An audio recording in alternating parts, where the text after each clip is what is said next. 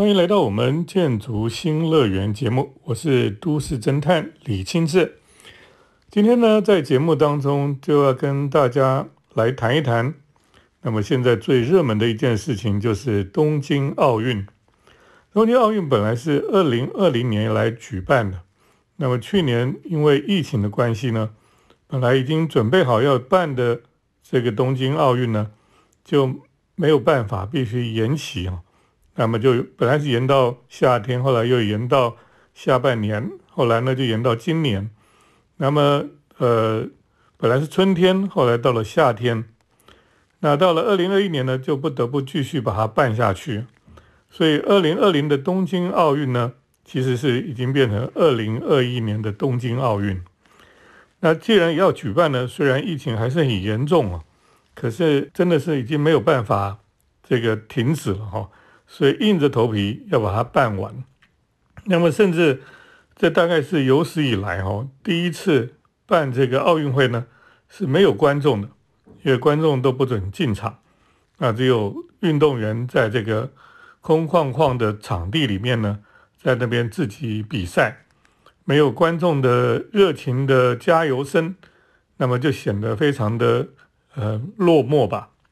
可是呢，这次东京奥运会啊，大家很关心的也是因为这个东京奥运到底他们在哪一些建筑物里面来举办这些比赛哈？那么事实上，我们都知道东京奥运哈，大概最重要的一个场地啊，就是他们的主场馆。我上次大概去年哈，去年一月底的时候，因为去了一趟东京，那么那时候疫情还没有很严重，啊，我们也特别还跑去看了。这个东京奥运的主场馆，那么是由魏延吴他所设计的。那乍看之下是有很多是木头的部分哈。那它的木头呢是从呃全国哈日本全国各地的木头拿来搭建的。那这个主场馆呢跟之前的哈看起来是有点貌不惊人了。也就是说你去那边你会看到这个主场馆就是一个巨大的一个建筑在那边，可是。并没有非常的令人这个 surprise 或是非常的呃惊艳的感觉哦，那大家就会回想到说，哦，其实这个东京奥运的主场馆本来在竞图的阶段呢，是由扎哈哈迪他所拿到这个竞图案的，他设计了一个非常炫哦、非常漂亮的一个体育馆，那么大家都很期待这个体育馆可以出现哈，不过呢，就遇到了很多的麻烦因为呢。日本人哈其实是很不喜欢扎哈哈里这么巨大的一个建筑在他们自己的东京这个地方。那么更特别的就是说，你知道日本的奥运哈这种国家级的建设哈，居然落在一个外国建筑师的手里面，这个对他们来讲，他们觉得就是没有办法忍下这口气吧。而且呢，他们就觉得说，这种国家级的建筑呢，应该有日本的精神在里面。那这个外国建筑师怎么可能表现出日本的精神来？所以就由这个很多人哦，就特别是他们本地的重要的建筑师出来抗议哦。那么像伊东丰雄啦，像魏延吾这些人哦，那么他们就出来抗议。扎哈里本身哦，他本来就想说，那么如果你们觉得它太巨大，我就把它缩小一点哦，后来就改造了一个比较小型的这个主场馆。可是呢，大家还是不满意。所以呢，后来他们就重新比图，最后呢，这个扎哈里不想参加了，这这就由魏延吾跟伊东丰雄两个对抗，最后是被魏延吾拿到了，因为魏延吾他这个木头的建筑的感觉哈，呃，似乎是比较能够表现出这个日本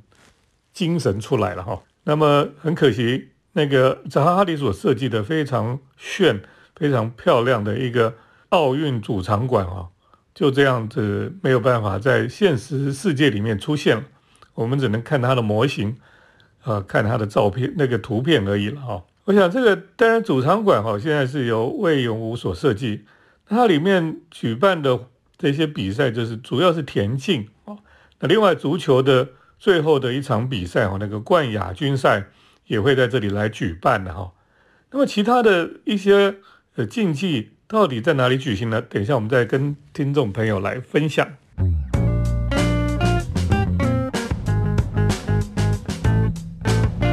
欢迎回到我们建筑新乐园节目，我是都市侦探李清志。那我们谈到呃就要举行的东京奥运会哈，本来是二零二零，那么现在已经到二零二一年才举行了。东京奥运会的主场馆当然是由魏延武所设计的，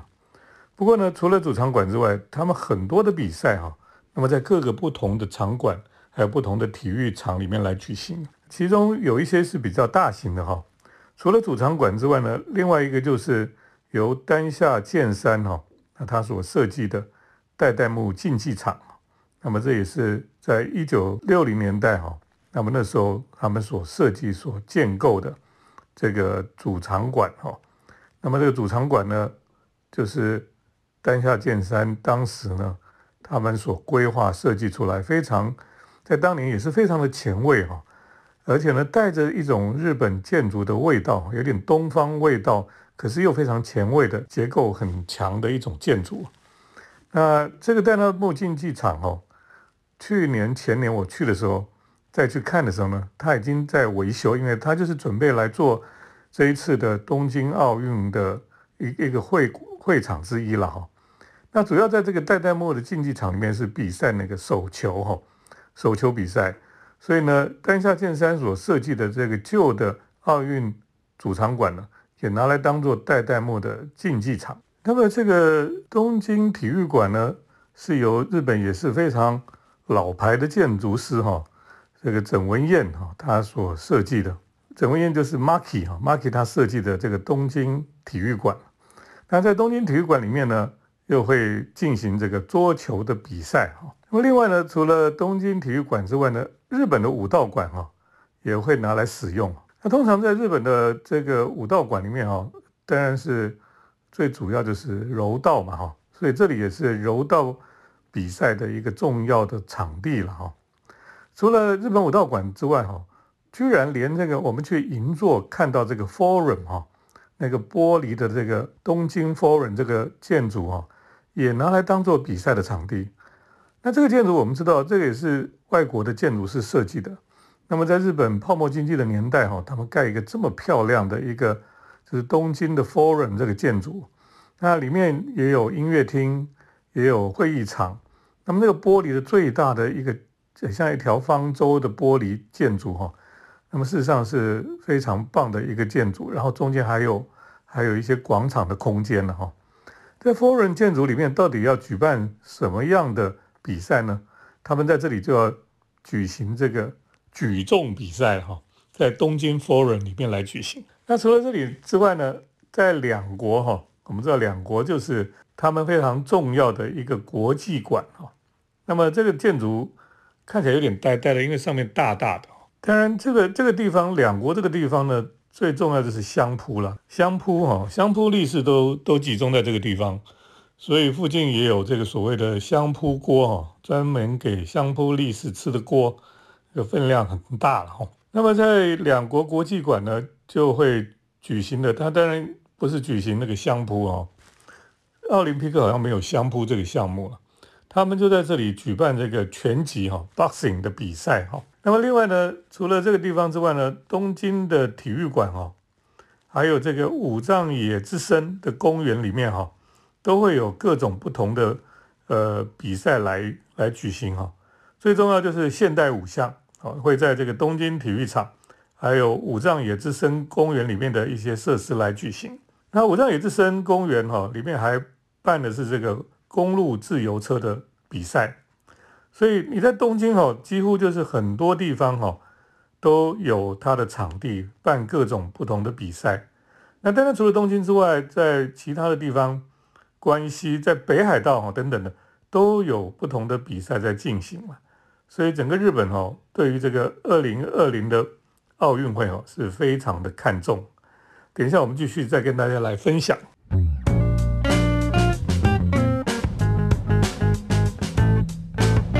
欢迎回到我们建筑新乐园节目，我是都市侦探李清志。那我们今天刚刚跟大家在讨论关于今年。东京奥运哈，那么他们的场地，那回到台湾来，我们在这个疫情期间呢，其实真的没有太多地方可以去哈。啊，这个海边也都被管制，山上呢很多地方也管制啊。可是有时候就想说要逃离城市人多的地方呢，就开车到山上就晃来晃去哈。那在阳明山附近呢，其实是呃这个绿色植物很多的地方啊。那么在那里呢，你就可以享受到这个一点点这种得到这个大自然的疗愈了哈。所以我们就来跟听众朋友来分享哈，在这种疫情时候，你住在台北，你要怎么去？哪里可以找到有绿色的空间呢？那大自然的绿色哈，包括这个树木，包括这些叶子哈，其实对人的心灵来讲哦真的是有一种疗愈的功效哈。所以呢，在被每天关在家里久了哈，要去哪里可以找到绿色的空间呢？那在这里就跟听众朋友来介绍一些在疫情期间，呃，可以跑去看看花、看看草。看看树的地方哈，那首先我就跟大家来介绍哈，在台北市里面呢，有一些这个花卉的市集哈。那最有名的地方当然就是在社子岛的花卉村哈。那这里是很多人想要去买或买花啦、买盆栽啦、买一些植栽的材料啊等等的哦，道具等等都可以到这边来找。这算是一个比较完整、比较大的一个市集。可是听说在疫情期间哈，这个地方也有管制了哈，不是说这么开放，所有的人都可以进去。所以后来我们就去了一个地方哈，那么叫做立贤花市。立贤路哈，就是从文林路转过去哈，那么到立贤路，啊，然后立贤路到最后呢，它会上一个桥过去，就是到社子岛。所以基本上它是连接呃到社子岛的一条路的旁边有一一区哈，叫做立贤花市。那因为以前在这个呃文林路的附近有很多的这种卖园艺的花市啊等等这些店，那么后来呢这些花市都移走了，为什么？因为文林路附近哈就有这个生技园区哈要来重新规划哈，所以这些花市都被移走了。那有一部分就跑到这个立贤花市这一带来，那里面就是一个很多不同的商家集结在这里哈。卖花的了，卖道具的，卖这个树的，卖什么都有，所以到这边来哈，就突然觉得啊，好像进到了一个自然悠闲的空间，而且呢，因为它附近没有没有大楼，就是呃天空很大，所以你到那边去就突然你就觉得好像在市区怎么找到一个诶可以呼吸的空间哈？那你即使不买花，你就去那边到处走走看看哦，看看这些花，看看那些这个植栽等等。你就不要周末去，人少的时候去哦，也不会有碰到太多人，然后就在那边散步看看去，就觉得很疗愈了哈。所以这个是在市区哈，可以看到的地方。那么另外呢，我们当然最简单的方法哦，就往这个阳明山哦，这个国家公园去。那台北是一个非常棒的一个城市，就是因为你要到国家公园哈，半个小时之内就到了。那么我家住在天母啊。从天母到国家公园哈，不用半个小时就可以到竹子湖去了。我们从后山哦，这样有有有小路到羊头公路，然后接到竹子湖去，很快就可以到竹子湖。当然以前大家去还是在那边吃吃喝喝了哦，现在也不能吃了，呃，也不能喝了，所以呢，你就是单纯的去赏大自然的美景了。哎，有时候我觉得这样也很好，因为呢。去郊外去赏樱、赏花、赏这个去郊游，或是去都要吃，都要烤肉，都要都一定要跟吃有关系，或是一定要去找到一个非常有名的吃什么东西的地方，然后你才觉得说我好像得到了东西，然后就不不虚此行这样子。那么事实上，你不要吃东西，不要喝东西，你就单纯的欣赏大自然，就可以得到心灵的满足了哈。这是我觉得在疫情期间哦，虽然不用吃东西，那你的心思意念就没有放在吃的上面，你就单纯的去感受大自然的美好。等一下再继续跟大家来分享台北的绿色空间。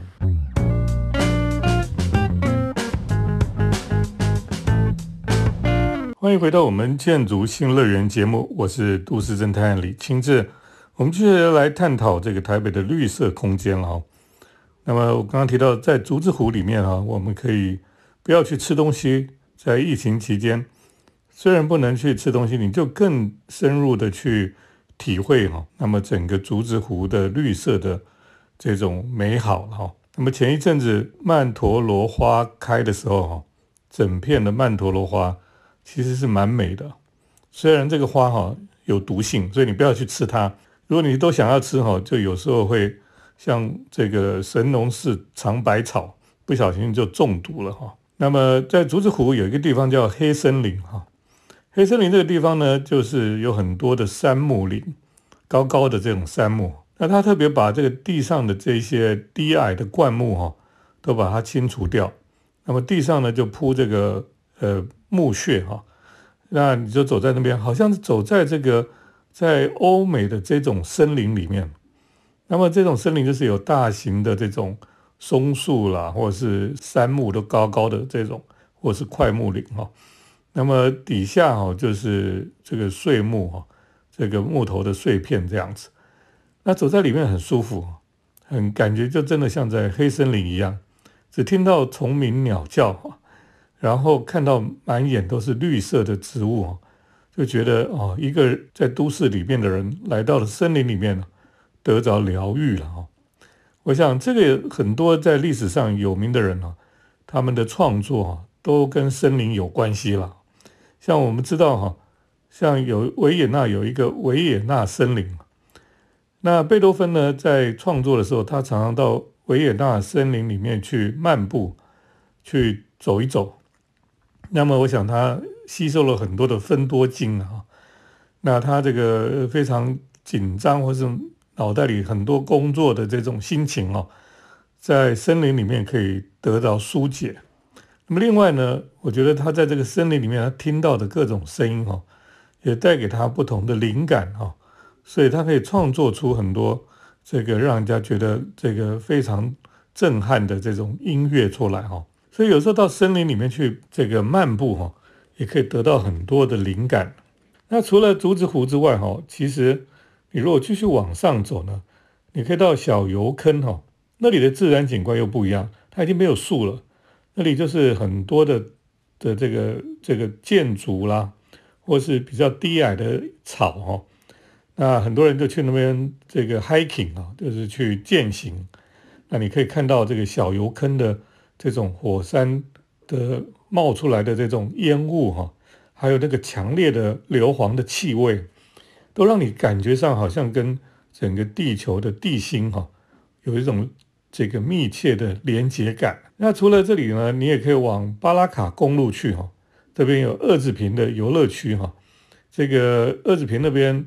有很多的步道系统，你也可以在那个地方来漫步了。所以可以说，你你到这个这个阳明山这个国家公园哦，真的可以很多地方你可以去走走散散心了哈。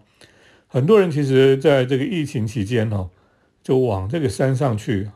当然，人多的时候，那个现在后来就是因为怕很多人到山上去会群聚，所以他们就把这个所有的停车场都封掉了。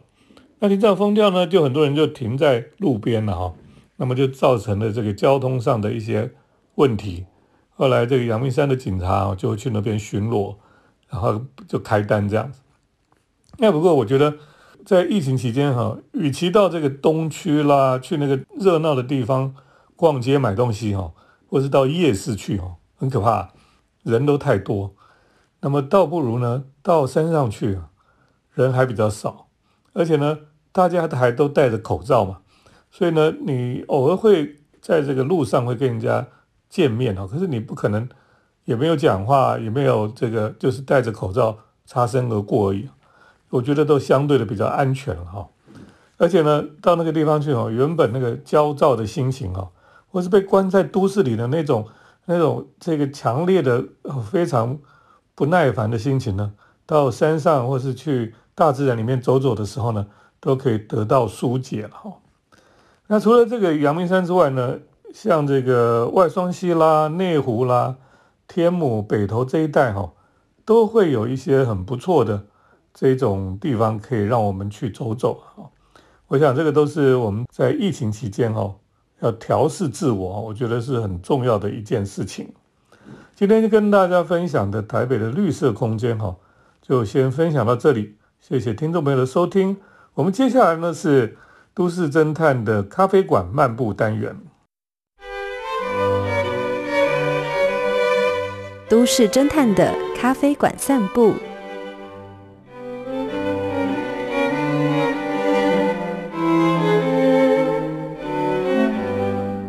欢迎来到都市侦探的咖啡馆漫步单元。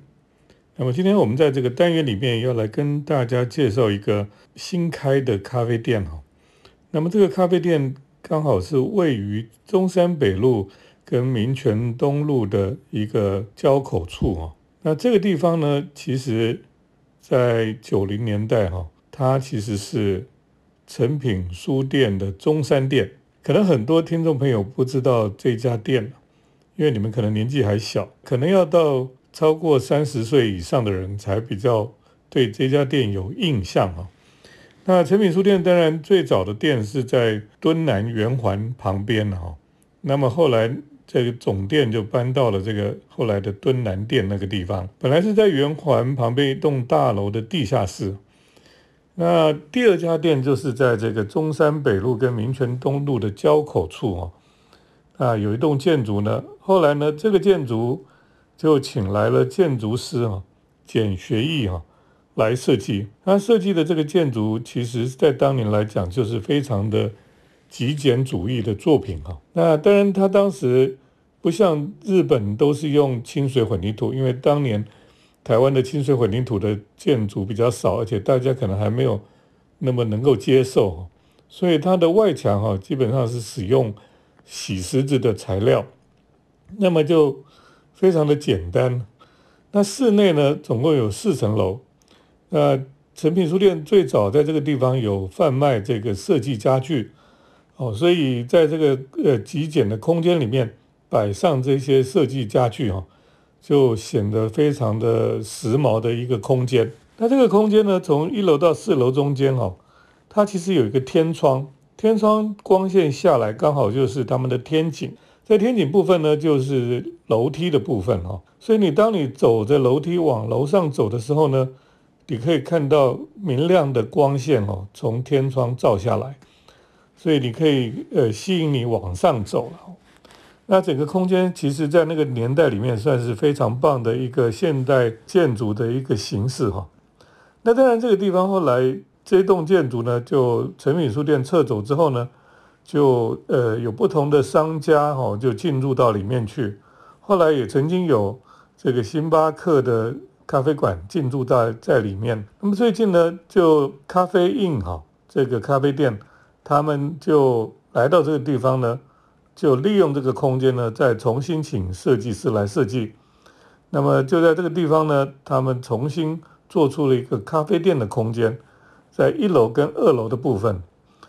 那么在一楼跟二楼的部分呢，他们也是走这种非常极简的一种设计方式哈，在室内呢几乎都是全白的，包括这个墙壁，包括家具。包括这个所有的东西哈，贩卖的东西几乎都是白色的。那么这种全白的空间呢，就让你觉得好像进到了一个天堂意境一样。那最重要是，它在一楼跟二楼中间呢，它也做了一个挑空的部分。那么好像是呼应以前这个成品书店里面那个天井哈，光线下来的感觉。那么在这个挑空的部分呢，它就有一个楼梯哈，有一点像大型的雕塑一样啊，这个。楼梯转上去到二楼的部分，到了二楼呢，你就可以看到哈，呃，所有的家具都是白色的，而且都很特别哦。这个家具很特别，呃，你市面上看不到的，是设计师来设计的。那这位设计师呢，也非常的特别，因为他曾经在日本服务过，所以呢，他参与过这个像京都岚山的这个 Person Arabic 那个建筑哈，就是那个咖啡店的建筑，他也有参与过。所以他有一种日本建筑师或者设计师的那种细腻跟呃非常古摸的表现哈，所以整体的这个咖啡印的建筑呢，就算是还还营造的很不错，甚至有点感觉好像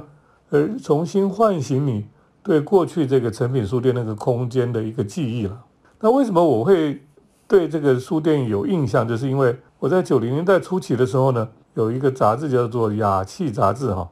那么那是由吴光庭老师他所呃当总编的一个杂志。那么我们那时候只是一个小小的编辑。我们有时候到这个诚品中山店啊这个建筑里面去开编辑会议，或是呢，我们也曾经在这个地方第一次访问吴清友哈吴先生。那么吴清友那时候还很年轻，在那个地方呢，他就坐在一个 Macintosh 的一个椅子上面哈，那在那边接受访问了，我印象还非常深刻。那在那个年代哈，这个空间就为台湾带来一个新的风潮哦。